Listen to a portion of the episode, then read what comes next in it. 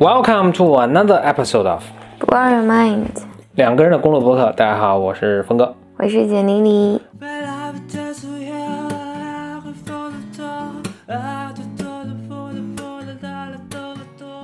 欢迎又来到一个峰哥小本本的一个新的一期，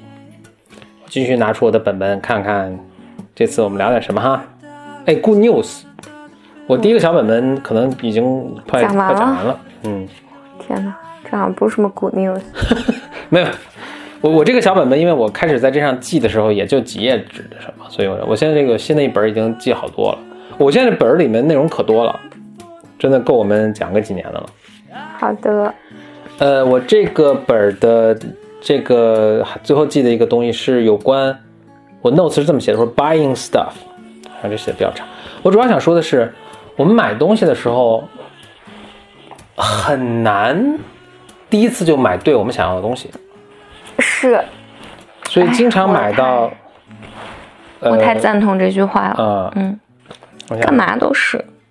说我们几乎很少第一次就买到 first time 就买到这个我们想要的这个东西。我们经常要尝试很多种不同次，然后试试不同的产品，最后才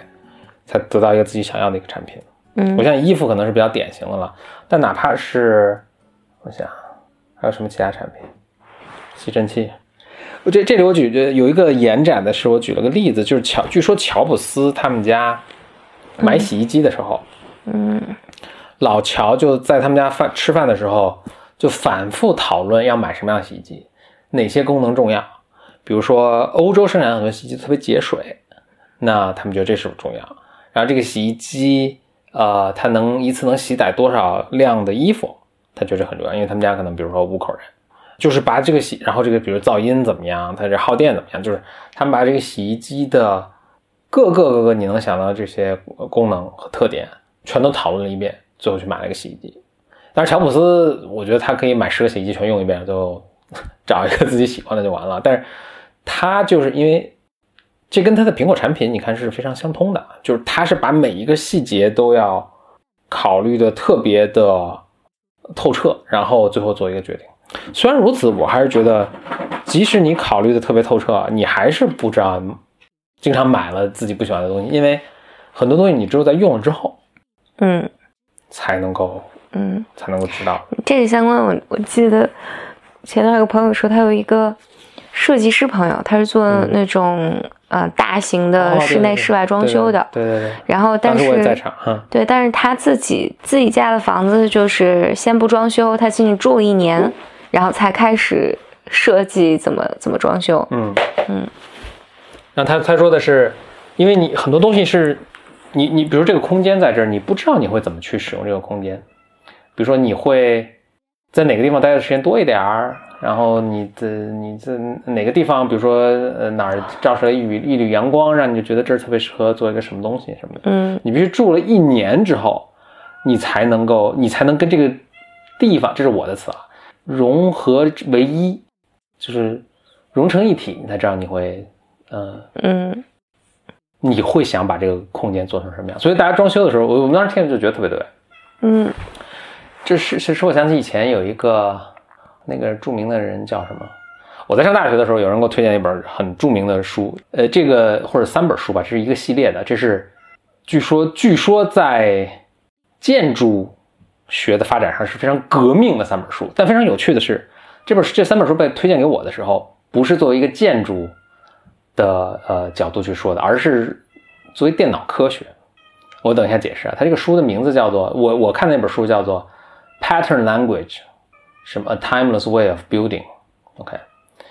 他本来是讲的建筑的，他是讲哎，他说呃，就是设计师有很多很多 pattern 啊什么，然后这些 pattern 是你的一种设计的语言，最后怎么就你盖出一大楼，就是我这非常粗暴了，盖出一大楼就是看你怎么用这些 pattern，然后把它们组合起来。结果他这个写这个书的人本身以前好像学数学的，后来变成是建筑师了，所以就他他他这套语言就很精，这套思想很精妙了。结果这书写的很很早了，应该可能六十年代写。但等到八十年代的时候，那些搞电脑的人突然觉得，哎，这跟编程是有很大的关系的，就是编程中有很多小的 pattern，然后你最后怎么如何精妙运用，然后你做出一个很复杂的一个呃操作系统，比如说或者一个什么软件。所以是以这个背景下给我推荐的，是以你怎么去更好的去编程去去推荐的。然后在八九十年代的时候，pattern 的这个东西，呃，在计算机世界非常盛行了。但是它里面一个很重要的一个观点就是，首先这个书我是很久以前读的，而另外我也不觉得我能读懂啊，所以我只是以我的理解去铺垫秃了啊，去去你铺垫了五分钟，去去解释啊，就是你建造一个楼或者建造一个空间啊，花园，比如说这个花园已经在了，它里面有很多特别禅意的东西啊。这花园已经在了，你是需要让它自己告诉你它是怎么样，所以你要有点像无为而治似的，让这个花园自己浮现出来，让人们，让比如说你要造一条街，让人们自己去表达这个，所以你你就是你要在这待着观察，然后让这个这些 pattern 这些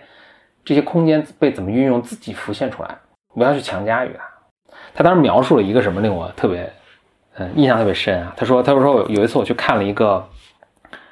呃，日式的呃花园，里面有个池塘，池塘里面是可能是圆形的，里面有几条锦鲤在游。这些锦鲤呢，就慢慢悠悠、慢慢悠悠绕圈子游。他想啊，我想这锦鲤可能绕着圈子游游了一千年了。他说我这是潸然泪下，什么就是这是如此的和谐，这是。完全就是按照锦鲤呀，这个花园啊什么就这么造建，所以他们在这儿游一点不觉得这空间狭小啊，或者有点拘束啊，或者怎么不自然什么，就是特别特别自然，就是锦鲤绕着圈儿在那游，锦鲤也能活很久，活锦鲤可以活一百多年。嗯，所以你说到那个朋友的那个叔叔的说法，就是说你要在这住一年，然后再去动手装修这个东西，就让我想起他的跟这个人，这个叫什么 Alexandra。汤马斯啊啊，Alexander 还是叫什么？他的这个 pattern language 是，呃，让我想起这个，所以他有三本书，他第一本叫 pattern language，第二本叫什么 synthesis，什么 a new way of building，第三本书叫做 the Oregon experiment，Oregon 大学聘请他去，就是按照他的这套理论，把他们那个大学的这个 campus 校园就设计一下。OK，那这是我这个小本本的这个点。拿出，反正总之就是什么事儿都得交学费。哦，对对对，我想想想，我本来想说这一点，就是 我记这一点的目的是想说，我们怎么可能减少这种失误呢？就比如说你你买洗衣机，我还能理解，反正你买了不喜欢这个，嗯，你退了或者你再买个什么新的。但是有些东西是，比如说你嗯住个房子，你去装修，或者你买辆车。或者你什么搬到一个什么地方去住，或者你那更更严重的，就是你取决于什么，这个呃，跟什么样的人成什么样的人成为你的伴侣，或者什么样的工作，这这都是相关的啊，你都很难预测自己会不会喜欢。嗯，那有些东西的试错成本太大了，那怎么办呢？没办法，This is life，可能就没有办法，所以就是作为运气可能，嗯，没办法吗？明白了。我觉得办法，唉，我觉得办法可能是人的幻想吧。嗯，最终都是命。嗯。OK，行，那这个就结束了这个讨论。呃，新的一个本本出来了啊，新的本本出来了。嗯，这个本比较厚，我估计够用我们用一段时间了。这个新本的第一点是，这是个比较奇怪的点，我先逐一把它一个 collection of 点，有好几个点，但我逐一把它们说一下，然后最后解释一下它们的关系。这个点逐一开始说：一，根号二是无理数，它不可以表达为成为两个整数的商，就不可以表表达为 p 除以 q 这种形式，p 跟 q 都是整数。OK，二。古希腊的神话传说中，经常有这么一个情节，就是英雄是英雄试图逃脱自己的命运，但其实他根本就没有机会成功。嗯嗯，俄狄浦斯，我举的例子是俄狄浦斯。当然，那个 Jonah and the Whale，就是圣经那个故事，也是一个类似的一个情节，就是 Jonah 就上帝让 Jonah 去给他一个任务，让他往东去，往东边去，这 Jonah 就飞不去。飞往西边去，然后使出各种招想逃脱，最后发现都是徒劳。最后他老老实实就去了。三，法国电影《La Jetée》。四，你要讨论几个点啊？这其实都是一个点。嗯嗯这是散散点。嗯，《La Jetée》这个电影的情节，大家看过那个《十二个猴子》吗？那个人叫什么呀？那个很帅的演员，快，你应该就能说出他名字了。金城武，不是，Brad Pitt，Brad Pitt，OK、嗯。我之所以说这个，是因为我们前两天一起吃饭，呃，同桌一起吃饭的有一个有一个美国的姑娘，正好来呃来北京看我们的一位朋友，然后当时端上了一盘是银杏树的果子，嗯，然后他说：“哎，这个是什么？” 我们我们都突然一愣，都忘了，就是可能也更不知道说银杏怎么说。然后我们其中在座的一位，另一位就说它是一个 tree that has leaves。然后那个女孩子一下就说：“哦，那是银杏吧？叫什么 ginkgo tree 还是金口 tree？” 我我们当时目瞪口呆。我说：“难道他知道的所有长树叶的树树中，只知道一种叫银杏的树吗？”Anyway，就是有一个有一个游戏叫 Twelve Questions，我不知道你知不知道，不知道。就是你想象一个什么东西，我这是可以任何东西。哦，然后就是你问你二十个问问，题，在二十个问题里能猜出谁，基本上都能猜出来。哦 OK 后来我发现，OK，法国电影《La Jetée》，《La Jetée》是一个电影是，呃，啊，就太长了就不说了，而且有点，反正也是一个人试图逃，试图逃离他命运的，或者不是逃离了，就是他一步一步不知道的走向他已经注定的一个命运。嗯，哇塞，难道这不是 Everyone？Yeah。最后一个点，我觉得有点太那什么不重要了，反正就我就说这个了。呃呃，就说这三点嘛。我为什么会想到把这三点联联系在一起？就我我觉得他们内在有一个很什么的关系。首先，就根号二是无理数，就古希腊这些人数学家最先发现的。无理数你知道是它的概，它的它的意思就是根号二或者 e 这个自然对数，它的特点是它这个数不断重复下去，不会重，不会重复。嗯就二跟二不一点四一次，它这个这个 pattern 它不永远不会重复。古希腊人就觉得这个事情太不可思议了，就一度这个无理数这种数的存在，一度还被认为是一个秘密，呃，是不能外传的，因为他们觉得一传出去什么社会大乱可能。我就老想象，他们当时肯定有一帮人在非常努力的试图证明，其实根号二是个有理数。嗯能被表达为 a 除以 b 的这样的形式。嗯他可能还费了很大的劲儿去试图证明这件事情，后来发现发现是徒劳的。嗯当然，古希腊人后来还给了一个非常优美的一个证明，说它是无理数，但这咱们就不说这个了，被证明它是徒劳的。所以你就想说这就是命运使然。嗯就是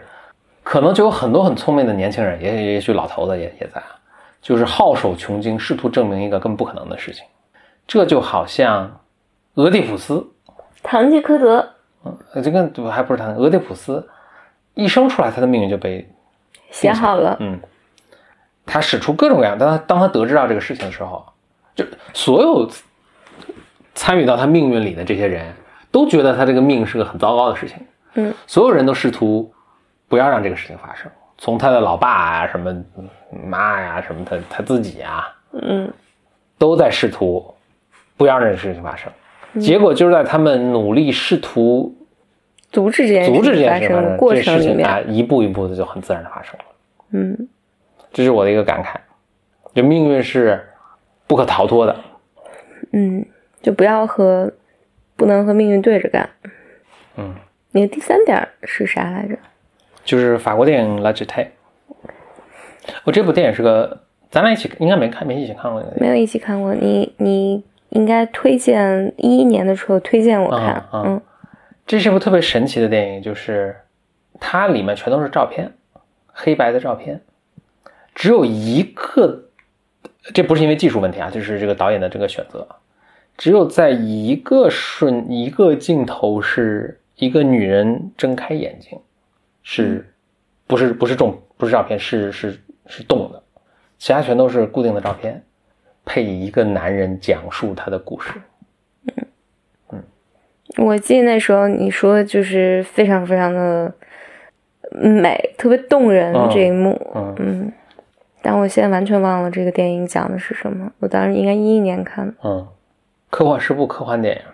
影。，No Wonder Why，我忘了，你看过《十二个猴子》吗？没有。嗯，这是后来这这个电影启发了十二个猴子，他们去拍了。再讲一点吧，嗯下边下面一点，这点想说的是，智力越高就越好嘛。哪方面的好？有两个生物的例子啊，嗯是我听了觉得特别有趣的。一个很有趣的呢，这个是是这样，就是有一种动，就首先啊，所有就是有神经系统，嗯。只有动物有神经系统。嗯，换句话说，只有就哺乳动物吗？呃不，所有动物当然所有嗯，昆虫也有神经系统，但是它们就是动物，当然所有动物的一个特点就是动物都在动，所以它们叫动物。哦，就动物是能够在 在这个空间里移动移的，动的移哦，所以人们一直觉得这个你能够动嗯才需要有有脑子，才需要有神经系统，不需要动就不需要有神经系统。嗯然后有一种很有趣的动物，它是用自己的身世充分的说明了这个特点。这个动物大，这是一个很低等的一个动物，嗯。啊、是海里的一种水生动物。嗯。它的幼虫的时候啊，嗯。它是可以动的，嗯。能够游泳，就很很多动物都是这样。能你你可以理解为它有点像是一种蝌蚪，嗯，对，但是蝌蚪成年了也还可以动嘛。你可以理解它是有一种有点像那个珊瑚的那种虫子嗯，所以动它年轻的时候是动了游，嗯它要游游游游游，因为大家不能都聚在一起啊。它游，比如说一个虫子游游游游到一个礁石上，嗯它就在礁石上落地生根，它就长在那儿，它在石头上啃个洞，它就钻进去，就长在那儿。嗯长在那儿之后，它就这终身就不再动了。哦，它就住在那儿。其实这跟植物有点像，你看植物就种子是可以飞到处飞嘛，但是飞到一个地方落地生根发芽之后，它长成一棵树或者长成一种花儿之后，它它这辈子不再动，它死就死在这儿了。OK，就这是这当然是一个很自然的生命周期，但不同的是，这个虫子它幼年的时候，它不是像植物这样的呃随风逐飘逐，它它是自己能够游泳的。嗯，然后很有趣的是，这个这个是这个珊瑚虫嘛，它它可能不是珊瑚虫，但是咱们就会管它叫珊瑚虫。它在幼年的时候，他就能游泳的时候，他是有神经系统的，有个脑子的，当然是个很简单的脑子，但那也是脑子。然后他变成成虫之后，他落地生根，长在那儿的时候，没有脑子了，他就把自己脑子消化了。为什么呢？好可怕。它不再需要脑子了。嗯嗯，首先这脑子能够长出来和消灭掉是是，这倒不是很稀奇，就是好像鸟有些鸟类是在不同季节，它们的脑子就是有时候它需要更聪明一点的脑子长得更大啊，真的对？啊，这但这咱不说这个，但是它这个虫子特别逗的是，就是脑子神经系统是一个非常呃耗能量的这个器官，嗯就是你的脑子占你体重可能很小，但它呃应该正常人是占消耗掉你每天所需要能量的百分之二十到二十五，嗯嗯，你就这么一个器官，它占了这么多的，就是它是就像计算机的 CPU 似的，非常耗能量。所以如果这个脑子是你不需要的时候，是最好就把它消化掉就算了，因为就是它能给你带来的好处和它是它都是一个成本跟好处的一个嗯权衡嘛。当它给你带来的好处没那么大，但它消耗很多能量的时候，就最好就不要这个脑子了。所以这个一这个虫这个是这个虫子生命周期是，它幼年的时候，它到处游泳的时候，可能有什么天敌呀、可能要什么追逐这个食物啊什么，它是需要脑子的，所以脑子就有。但它落地成为成虫，它这辈子不动的时候，它这叫不动，所以生命在运动。你要不动的话，脑子就没用了，没用就被消化了。这样，哎，我这突然想到，就是我记今天我们在录那个简单共读的时候，嗯，不知道为什么跟今天下午讲的这些东西有有关，我就在想，人，我觉得如果你没有脑子的话，可能就比较快乐，因为就是你刚才说的那个状态，就你嗯有脑子又动不了，就很痛苦。或者一个人就有脑子，然后但是你没有去做一些什么事儿，或者你没有一个让你有意义感的事情去做，嗯那就很痛苦了，对我们就当时人生就只剩痛苦了。我们读的那个内具体内容那个内容是说，一个人其实闲着没事儿的时候，并不是很舒服的。对对对，闲着没事儿的时候，其实是很痛苦的，就生很多很多的事儿。嗯嗯。OK，这是第一个实验啊，所以确实是，那如果你没事儿的话，不如把脑子给消化消化了。嗯嗯。脑子里其实大多数都是脂肪。OK。OK。嗯，对。呃，第二个很有趣的实验是这样，科学家们做了一个实验，要培育出智力比较高的苍蝇。你肯定很自然的问，苍蝇还有智力高下吗？当然，可能更重要的一个问题是，你怎么衡量呢？嗯。苍蝇是有智力高下的，它只要是动物，它只要有神经系统，它肯定是有智力高下的。但我对此不 surprise 啊，是因为你研究过，你说。对，是是因为我们以前那个实验室在伦敦实验室，我们就有有有同事在研究鱼的数学认知，对，所以我自此之后，我觉得大家研究动物的什么我都不太 OK，不太惊讶了，尤其是跟智力有关的。他们研究苍这苍蝇的智力高下的是。他们怎么去衡量呢？是给一个苍蝇，给苍蝇一个学习的任务。是什么学习的任务呢？人之自大。对，是我好像是糖水跟一种气味儿，就看苍蝇能不能学会说哦，闻着这个味儿，实际上这是糖水然后闻着另一个什么刺鼻的味儿，对它或者什么味儿，就是就白开水。那苍蝇当然喜欢糖水了。嗯，他们就是做实验，看苍蝇能多快的学会。说哦，这个味儿是代表着有食物有糖水，OK，嗯，结果他们发现呢，哎，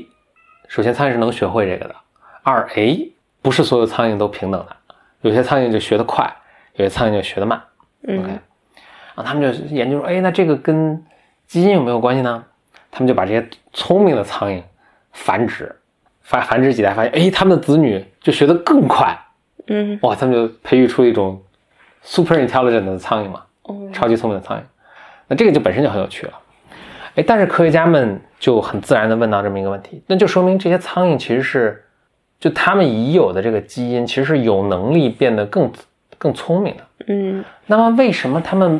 没有变得更聪明？就在自然界中，它为什么它没有天生就是说已经达到这种聪明的状态，嗯，而需要我们去人工筛选和培育才能变达成这种状态呢？那我举个有那个。类似的比喻啊，比如猫吧，有有一种叫折耳猫，嗯，对吧？折耳猫它是一种基因的变异，嗯，那就说明猫中它就有这个折耳的这个基因啊，嗯，或者有可能变成折耳基因，但是你在流浪猫中很少看到折折耳猫，你应该是看不到折耳猫哦，因为有的被抓了，不是，那就，哎，那我这比喻可能说的不带歪了，那为什么呢？因为。折耳这个基因虽然人很喜欢啊，但是特别不利于它的生存。嗯，所以流浪猫中哪只是折耳，嗯，它们就死了，就肯定存存活不下来。所以类似的这个什么，他们就觉得，哎，是不是智力跟这个存生存能力是产生一定关系的？嗯，他们就把他们现在不是手上有这些特别聪明的苍蝇小宝宝吗？嗯，他们就把这些苍蝇小宝宝和这种。正常的苍蝇小宝宝放在一起养，结果发现这些聪明的苍蝇小宝宝完全竞争不过这些正常的苍蝇小宝宝，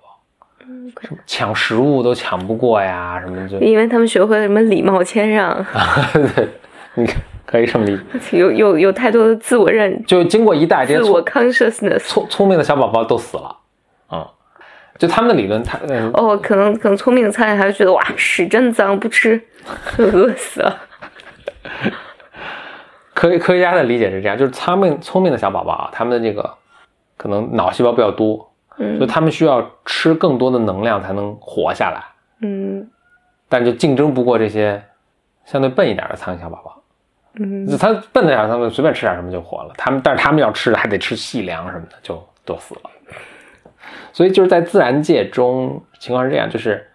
呃，一定程度的聪明是 OK 的，但是也不是说越聪明越好。就你聪明越多的时候，其实你要付出很多代价的。对，嗯，我觉得人也人类社会中也有这种情况。对，人聪明就你就承担更多的痛苦。呃，我由这儿引发了这么一个东西啊，就是一个联想，一个延展思维。我们那天跟一个朋友吃饭，还聊到这个事情，就是这种理性思维嗯，是不是很好？没什么用。呃，就从呃工业革命和这种科技革命以来，人都是好像就就理性思维是放在一个更高的一个层次，嗯甚至认为越理性就代表越先进，嗯然后人类可能发展到极致就是完全理性的。但如果理性是这么重要的话，就是是更好的话，代表一种更先进的思维方式的话，就回到那个咱们那个苍蝇的那个 argument，那为什么人类没有本来就更理性一些呢？我觉得就是因为人们不理性，而且群体是更狂热的不理性，所以人们才要不断的教导大家应该要理性，我们要追求理性。OK，就回到这儿，你说人类就不理性，那这个恰恰就是问题存在。如果理性是这么好的，理性是让你能做出更好决定，让你在竞争中更有优势，说的更直白一点，就是让你更能够存活下来以及繁育后代的话，我觉得理性不会帮你繁育后代的，为什么呢？因为如果你一个人真的你特别 rationalize，首先啊，你就没有人会喜欢你。哎，就回到这个问题，这个是鸡生蛋，蛋生鸡的问题。就为什么人类会不喜欢？那咱们就假设一个很理性的男生，为什么女生会不喜欢他？如果就尤尤其比如你们在现实生活，如果你更理性的话，其实也许你能，呃，比如你数学特别好，你去搞金融，你能有更多的财富，其实也许是应该是更招人喜欢的。就就女就是咱们但就是还说还当然，当然，我觉得就我觉得这个题目的讨论的它有很多变量啊。就是嗯第一，你是不是就是你更理性，所以你就一定赚钱要更多？我觉得首先这是不一定的。嗯你可能最重要的也不是智力的，智你你你能工作的好，或者你有这个人有幸福感，可能跟智力没有太大关系。这首先了，然后第二就是，你如果特别理性的话，当你真的去跟去考虑说我跟这个人要共度一生的时候，你你很难决定和一个人共度一生。然后，如果你真的特别理性去去想，说我到底要不要婚姻，要不要结婚，然后以及我为什么要结婚，还有我为什么要生小孩，你如果算算了这笔账的话，你特别理性的话，这些事情都不用做。这个，就比如结婚啊什么，这个是一个非常，我在组织语言，你说非常近现代的事情，对，它不是一个，我我是我说的是一个漫长的几百万年进化的那个过程，嗯嗯就或者我这么说吧，肯定在人类进化的很，你听我说，嗯，肯人人的进化的长远过程中，人们是发现智力高的人是更 attractive 的，嗯，否则我们不会说我们现在大脑是什么猩猩的三倍，对，嗯。肯定是更 attractive 的。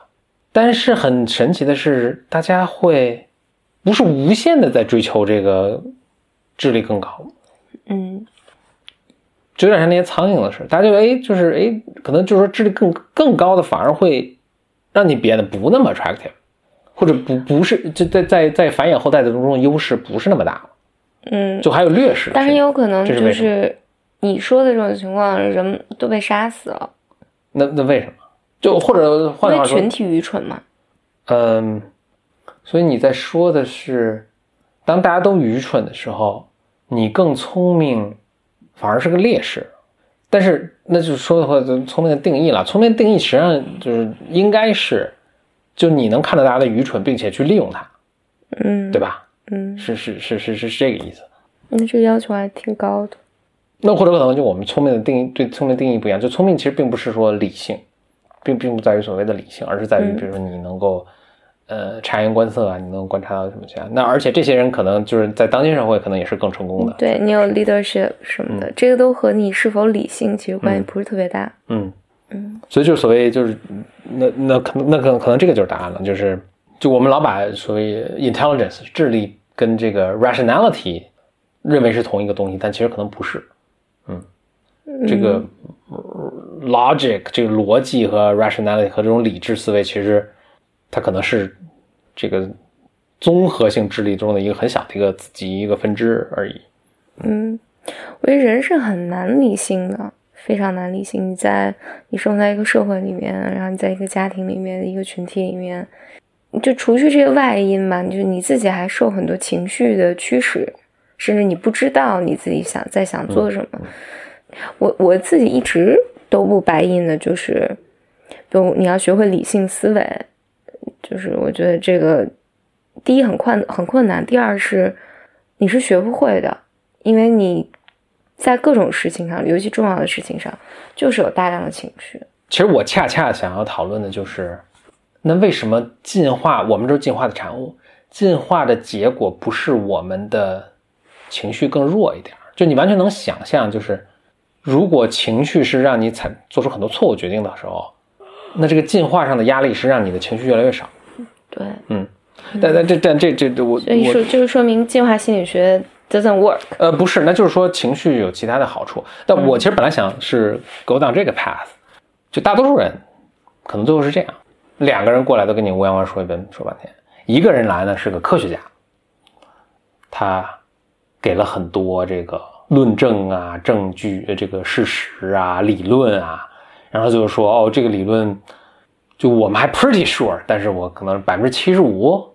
确认它是真实的，所以我们可能应该这么做啊，什么？我们这是我们的，比如说全球变暖或者什么就你很严谨，嗯，啊，然后留余地，然后把这个正确的可能性啊、错误的可能性啊，都什么都都都，反正就一个很科学的一个一个 presentation，OK，、然后可能来另一哥们儿说斩钉截铁，特别自信，这事儿就就这么干了，大家就跟我干，然后就是什么，我们现在看整个这整个各各种事情发生嘛，就哎你会发现，其实人们是更倾向于后者的，对，更倾向于跟着后者干。对，嗯尤其是如果如果你就给了我一个非常清楚的结论，我就会我就愿意相信你，嗯嗯因为我大脑不用思考了。嗯。那我想我想说的是，为什么在漫长的进化中，我们走到了这一步？就我们不是更愿意相信一个更严谨、更可能更真实反映现实的一个什么，而是愿意相信一个明显，有时候是明显不太什么，但就因为这个人特别说这话特别自信，或者是特、特别 emotional 什么的，我们就愿意倾向于他。因为所谓科学或严谨这个东西才出现多少年啊？没多少年，一百年，二两百年。但但是我都不是说这个啊，就是就就可能都跟科学不是太相关，那就是回回到就比如说，你能想象呃五万年前、十万年前，这个突然发生大旱了，当时一个这个是茹毛饮血的什么，然后两个人出来想当部落首领，大旱了，这个我们猎物都没了，一个人说哦可能有呃，他肯定不会这个语言了，但他说哎。我会觉得我们应该往这边走，因为，呃，我以前去走过这个方向啊，我觉得很有可能会，呃，这边能找到水源啊什么的，但是也有可能找不着。但是我的经验是这样。然后另外一个人说，昨天我做了个梦，什么一个什么会说话的猴子跑过来跟我说，水源要往西边去，大家都跟我往西边去，肯定能找到水源，因为猴子就是。这猴子可能是我们的这个祖先什么，这神灵我们一直拜，他就赐梦于我，我们就能让，大家肯定跟这个人去，嗯。就跟科学没关系啊什么，就是我们一下就我们现在心里那都是就是过去五十万年就就就就定下来，嗯。就为什么在那个时候，按理说其实你你看，如果当时有两个竞部落互相竞争啊，一个部落的这帮人呢就特别信这种斩钉截铁但是说胡话的人，另一个部落的人呢。大家会讨论，大家会，他不会用这种数学语言描述，但他会说，哎，可能往西边去的概率会更大，那我们就往西边去。这个部落应该是更有竞争力的，嗯。但从结果来看，明显不是，因为我们都是第一个部落的后代，而不是第二个部落的后代，就因为我们都是，我们是，我们我们的思维方式都是倾向于更相信一个斩钉截铁的说胡话的人，嗯。就说明第二个部落就是整天开会讨论，最后得出一个很科学结果的这个部落都都死了。嗯那为什么呢？我就觉得很奇怪，就是你，你从他们的整个这个做事的方法来看，似乎第二个部落它存活概率会更大。不一定啊，你可能贻误了贻误了战机啊，就是你反应速度更慢啊，大家更不容易达成一致啊。我我觉得，如果你去看一个部落，嗯一个部落是一个团体，嗯我觉得最终人们都是需要这个 leader 出来特别斩钉截铁、特别确信，哪怕他自己也不一定真的相信。就是我觉得这很多是跟团体动力是有关系的。OK，我的一个推断是这样，就是就正确和错误不是那么重要的，嗯反而是你对他的信念是更重要的。为什么你对他的信念是更重要的？是因为你对他的信念是能改变这个决这个决定是正确还是错误。嗯这说起来就有点像我们生活在，就是你想，这是一个比较流行的一个一个说法了，就是我们生活在一个 simulation 里面，我们生活在一个一个大电脑系统里，我们生活在一个 matrix 里面。你对这个东西的信念是会影响这个宇宙的，嗯这就完全不不是什么科学的东西啊，那我就只是想把这个 idea 扔出来。嗯嗯，OK，行，那这就是这期的峰哥小本本。我们哦，对我想我想补充的，如果你听到这儿，我补充的是啊。Blow Your Mind 有微信群，那欢迎大家入群。这个入群的方法呢，在你不管在什么平台上收听啊，在这个文字的描述部分呢，都有入群的链接。它是入群流程是这样，就是有个链接，然后你会填写一个入群申请，有一些需要你回答的问题吧，然后这些问题呢会决定这个你这个申请会不会成功。另外呢，我们也很欢迎大家写信给我们，我们的邮箱是 bym radio。一个词 b y m r a d i o at qq 点 com，嗯，好，那就呃期待收到你的邮件或者你的入群申请啊，谢谢收听本期节目。拜。